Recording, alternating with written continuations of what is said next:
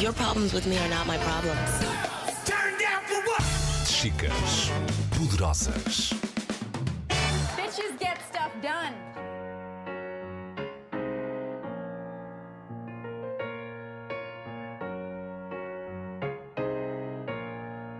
É desde o levantar, dar banho, vestir, alimentar, levá-los para o carro, deixas na faculdade, vão para as aulas, acabam a aula, vão, é a hora de almoçar, estou no refeitório à espera delas, é a hora de ir à casa de banho, vamos para fazer xixi. Depois é fazer a mobilização aos membros, é, é depois sentá-lo, sentá-lo São corretamente. 24 horas a dizer, põe a cabeça direita, cuidado com o cotovelo. Eu não posso dizer isso porque o Rodrigo, a parte cognitiva do Rodrigo ficou também afetada. O Rodrigo não fala,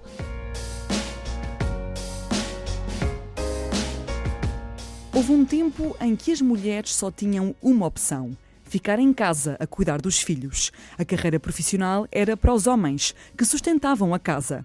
Depois, o mundo evoluiu e as mulheres entraram no mercado de trabalho. Hoje, na maioria dos países desenvolvidos, é óbvio que mulheres e homens têm direito a uma carreira. Helena e Ana tiveram-na, mas tiveram de a abandonar, quando ainda tinham muito para crescer. E porquê que foi a Helena a ficar com elas e não o seu marido? Porque o pai ganhava mais. Foi tranquila para si a de- a decisão de deixar o seu trabalho? sim, sim, porque eu acho que hum, não.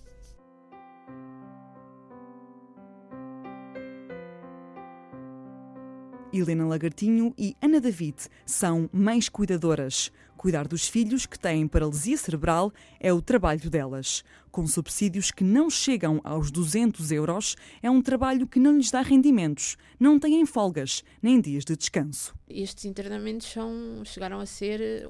Um deles, o máximo, teve 22 dias. e Então, a se Ana fico- sempre lá? Sempre lá. E durante o dia que eu às vezes ia à casa para pôr uma roupa a lavar, descansar um bocadinho, esticar as pernas. Não há nem, nem mães mais fracas, nem mães mais fortes. Há as circunstâncias da vida que nos obrigam a ser mais fortes. Porque quando a gente diz, epá, eu não consigo dormir, se eu dormisse três horas, sei lá, eu não resistia. Se calhar muita gente diz isso. Quando eram bebés, dormi 45 minutos por noite.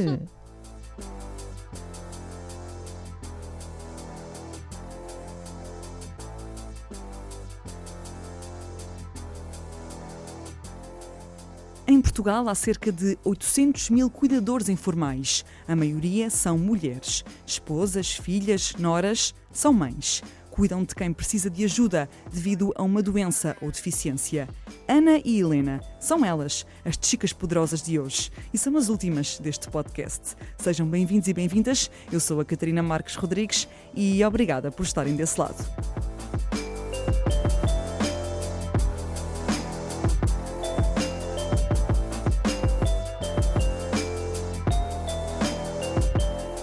Era o primeiro filho e continua a ser o único. Foi às 8 horas de vida que Ana soube que algo se passava com Rodrigo. Parei-me com o Rodrigo na incubadora, um bebê lindo, apaixonei-me logo por ele.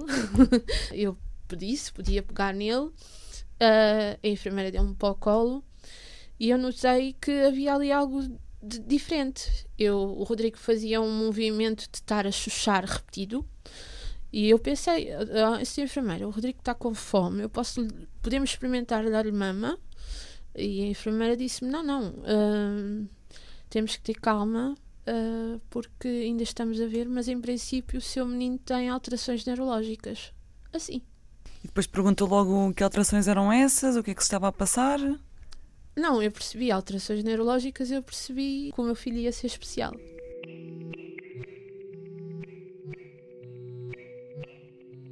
Helena já tinha duas filhas, engravidou e vieram mais três meninas. Nasceram as três bem, parte normal, prematuras sim, e foi-lhes tirado o ventilador à Rita e à Inês ao fim de 48 horas. Agora, eu já tinha duas. Sabia perfeitamente quando se pega num bebê, sentir-se o bebê.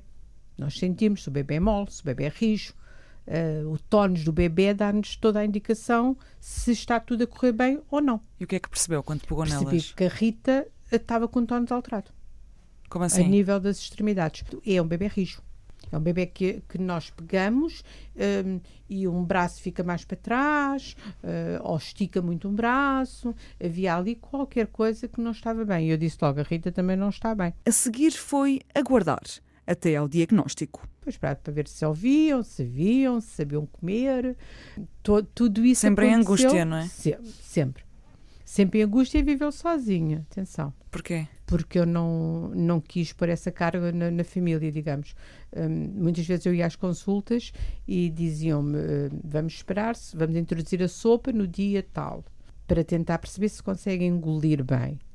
Hum, e isso era um espaço que um mês, um mês e tal, e eu nunca queria. Tinha uma filha a acabar o 12 ano para ir para a faculdade, tinha a outra com 3 anitos, pequenita. Basicamente, eu não partilho nada quando seja de doenças com ninguém. Só digo quando, quando já não. quando estou no limite delas.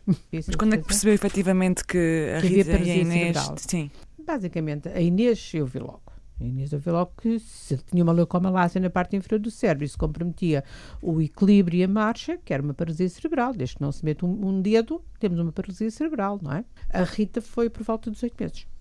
Quando eu sentava e ela caía e não voltava à posição de sentada. Enquanto a Carolina eu sentava, caía, ela voltava à posição de sentada, não é? Enquanto a Rita eu sentava, ela ia buscar um brinquedo, segurava o brinquedo, mas se o brinquedo lhe fugia, ela olhava para mim, como quem diz: Olha, dá-me lá outra vez o brinquedo que ele fugiu. Enquanto a Carolina se arrastava para ir buscar o brinquedo. Quando é que foi o momento em que decidiram, ok, hum, eu não quero pôr o meu filho numa instituição e eu vou ter que deixar de trabalhar para poder ficar a cuidar dele? Eu, para já, nunca me passou pela ideia de institucionalizar o meu filho. Entretanto, eh, fiz a licença de parentalidade, os, os seis meses. Entretanto, fui, fui eu que me fui informar, porque ninguém nos dá informações, é que nos disseram que podíamos pôr um- uma licença de assistência a filho com doença crónica ou deficiência. Esse período é por quatro anos, mas podemos tirar, não quer dizer que tenhamos que tirar os quatro anos seguidos, podemos tirar por períodos. Eu optei por tirar os quatro anos seguidos, porque o Rodrigo, derivado ahm, tem, tem derivado uma consequência da paralisia cerebral, cerebral tem DPOC, eh, que é a doença pulmonar obstrutiva crónica. Nesses quatro anos aconteceram muitos internamentos. E sempre a Ana a ir com ele para o hospital. Uh, eu ficava sempre lá durante a noite. Quando ele estava pior, em estado mais crítico, eu não abandonava o Rodrigo, não, não saía lá nem dia nem noite. Uh, estes internamentos são, chegaram a ser, um deles o máximo teve 22 dias. E durante o dia que eu às vezes ia à casa para pôr uma roupa a lavar, tomar um, um banho com mais qualidade, descansar um bocadinho, esticar as pernas. Uh, porque o meu marido dizia: Ai, Ana, não me sinto à vontade de estar de noite. E eu, ah, Filipe, mas precisas estar. na- E se eu adormeço, eu não ouço o menino? Ah, e, e como é que é? Eu, se, se adormeces, as enfermeiras chamam-te. Ai, Ana, não, depois eu ressono muito alto. E pronto, teve sempre estes complexos e nunca. nu- também nunca. Eu também acho que se fosse para casa também não ia conseguir descansar, porque quando eu ia durante o dia era fechar, era só mesmo para esticar um bocadinho o corpo, porque nós passamos. Nós não deixamos. Ahm, nós passamos nesse- nesses internamentos, a gente dorme dentro de- em cima de um Do cadeirão. Entra e sai de enfermeiros a tratar das crianças, porque são enfermarias. A gente chega ali ao, ao quinto, sexto dia, já, já parecemos uns zombies, como eu costumo dizer. Mas porquê é que foi a Ana a ficar em casa e não o seu marido? Para já, sou a mãe. Isso quer dizer o quê? Sou a mãe. Sou a mãe. Não quer dizer que ele não, não, não conseguisse tratar do Rodrigo, mas como não fizemos aquela licença partilhada, o, Rodrigo, o Filipe teve, acompanhava-me e, e é um pai presente e é um marido excelente. Só que ele saía de manhã, ia trabalhar e vinha à noite, não é? Não era aquele bocadinho que estava ali que sabia que tinha que se dar uns jeitinhos na boca, isso. E o Filipe diz que não se sentia à vontade. Não, pronto, não. Mas hum, foi tranquila para si a, decisão de deixar eh, o seu trabalho e a sua carreira? Sim, sim, porque eu acho que hum, não neste momento para mim a prioridade é o Rodrigo. Além porque hum, na altura ainda pensámos o que é que, o que, é que íamos o que é que havíamos de fazer. Eu tinha um trabalho estável, era efetiva, mas eh, era a 50 km de distância do Rodrigo. Eu trabalhava em, Lisboa e ir para o carregado era à volta de 50 km. Se acontecesse alguma coisa, eu estaria bem, bem longe. E o meu marido trabalha ali a 10 km. Fazendo as contas, compensava mais o Filipe trabalhar e eu cuidar do Rodrigo. Uhum. Uh, Mas e percebeu logo, ou pensou logo, ok, eu vou tomar esta decisão e provavelmente é uma decisão para a vida. Não, eu tinha esperança que a escola me pudesse ajudar, que houvesse condições para o Rodrigo frequentar uma escola ou uma unidade e que E não há. não há e ele não tem condições para estar numa escola um dia inteiro. Pronto, eu ainda comecei a trabalhar eh, após esses, após esses quatro anos. Depois tive uns seis meses de baixa por doença eh, para tentar eh, evitar. eh, também estava, não estava bem, estava com uma depressão. Não estava bem psicologicamente por pensar que ter que deixar o Rodrigo ao, ao cuidado de outras pessoas. Eh, isso começou-me a afetar muito. Entretanto, eu falei com o meu patrão e fiz um, fizemos um horário só de meio-dia. Só que essas horas que o Rodrigo. eh, eh, nós temos uma ligação muito grande. O meu marido diz que o cordão umbilical ainda não foi cortado. Nem nunca é. Mas eu basta sair da sala e coisa, ele começa logo. "Ah!" Começa logo a ficar eh, irrequieto por não me ver. Rodrigo tem hoje 8 anos. É totalmente dependente, não fala. Há 8 anos que Ana cuida do filho de forma permanente. As gêmeas Rita e Inês têm agora 22 anos. E há 22 anos que a profissão da mãe é cuidar delas. Estão na universidade porque havia um potencial cognitivo a desenvolver. E a mãe assumiu isso como missão de vida.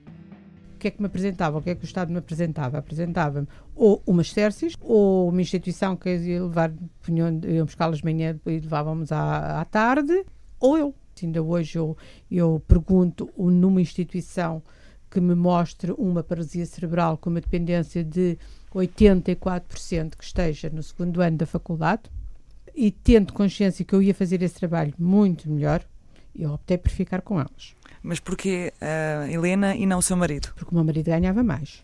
E foi uma decisão muito rápida. Uh, foi, não, nem, nem questionei tão pouco. Não, nem, nem questionei. Aliás, porque também sabemos que, um, que há uma grande percentagem de casais que se divorciam quando têm um filho com uma deficiência, porque geralmente a mãe passa noites que até dorme com o filho porque uh, está a precisar de cuidados. A mãe aguenta muito mais toda a pressão que é imposta pela sociedade, que é imposta por, por todos os sítios onde nós vamos com os nossos filhos, porque hum, há sempre um olhar, há sempre uma pergunta, há sempre um- alguém que questiona qualquer coisa. Uh, o estofo de mãe é completamente diferente.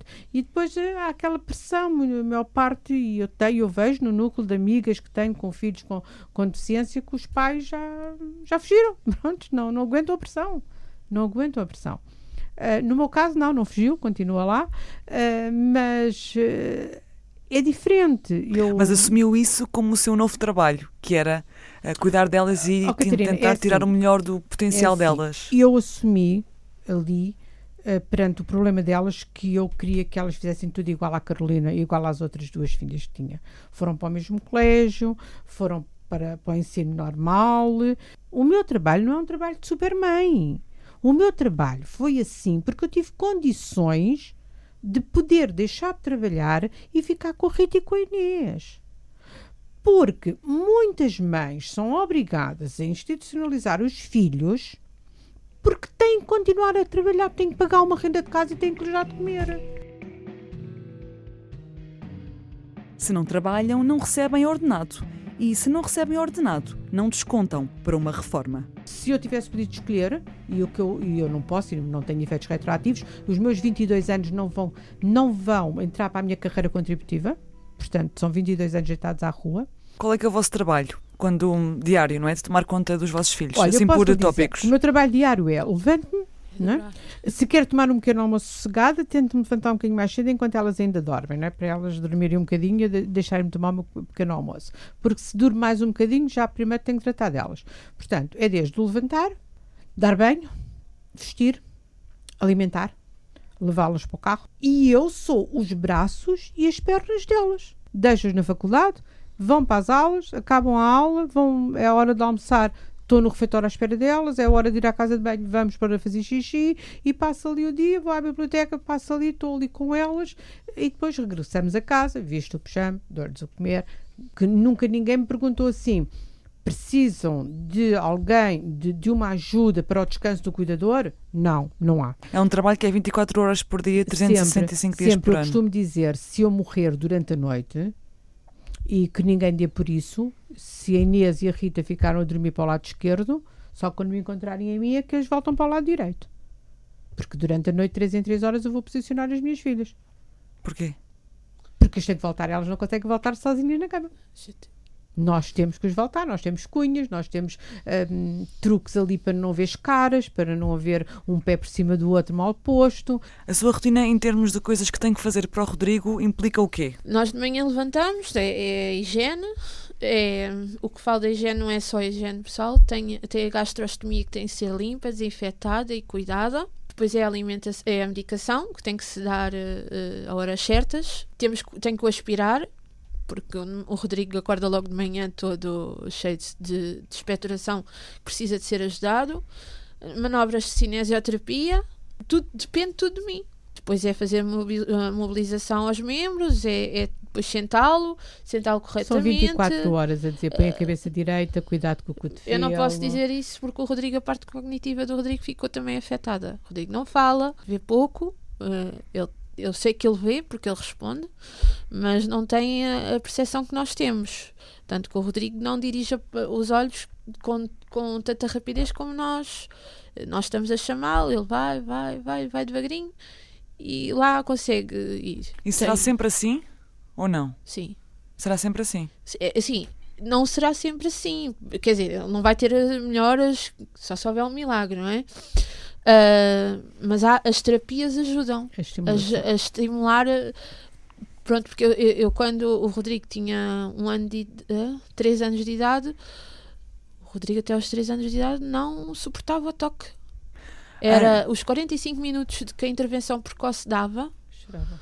Não chegava, porque o Rodrigo não, não, não, não permitia ser tocado, entrava em espasmos, espasmos, espasmos. A Ana tem 33 anos, queria ter mais filhos. Eu quero ter mais filhos, mas não posso neste momento a nível monetário. Não tenho condições para isso. Não tenho para o Rodrigo, Depois é um ciclo, não é? não tenho para, para o próximo, não é? Eu neste momento estou no desemprego até, até novembro de, de 2018. E a partir daí eu fico com, só com o abono do meu filho, por a, a bonificação por deficiência e a 102. terceira, a terceira pessoa, a terceira pessoa, ajuda à terceira pessoa, que são 101 euros mais 60. Quando me perguntam, é feliz? Sou, sou feliz. Mas era muito mais feliz se pudesse cuidar do Rodrigo, só cuidar do Rodrigo sem pensar que tenho a água, a luz, a renda da casa, as fraldas, as sondas, a alimentação, tudo para pagar Não terapias. E sou feliz com cada sorriso que o Rodrigo me dá e com cada vitória que ele ultrapassa, porque o Rodrigo é um menino que Lindo. interage connosco E e que nos disseram que o Rodrigo ia ser um vegetal. E o Rodrigo é uma criança que adora estar rodeado, gosta do nosso, do nosso carinho, gosta das nossas brincadeiras.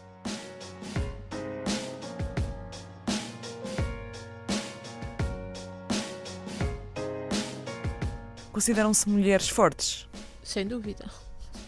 Eu costumo dizer às vezes que se Sim, viessem Catarina, é assim. Eu acho que todas as mulheres que têm um filho com uma deficiência são fortes. temos poderes sobrenaturais. Porque, porque o amor faz com que nós sejamos fortes. É. Eh, Não há nem, nem meios mais fracas, nem meios mais fortes. Há as circunstâncias da vida que nos obrigam a ser mais fortes. Porque quando a gente diz, é pá, eu não consigo dormir, se eu dormisse três horas, co- sei lá, a gente pode dizer assim, se eu dormisse só quatro horas, como o Marcelo, o nosso presidente, diz que dorme, eu não resistia. Se calhar muita gente diz isso.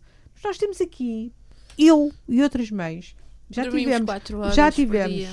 Quando eram bebés, dormi 45 minutos por noite. É tudo uma, uma consequência de um amor que nós temos por eles. Eu tenho medo que me aconteça alguma, algum dia alguma coisa.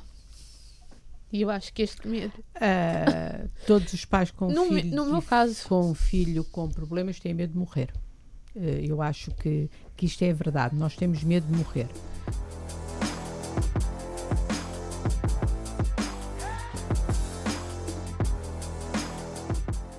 Medos, vitórias, duras realidades e esperança. Foi assim o Chicas Poderosas Podcast. Eu sou a Catarina Marques Rodrigues e obrigada por terem estado desse lado.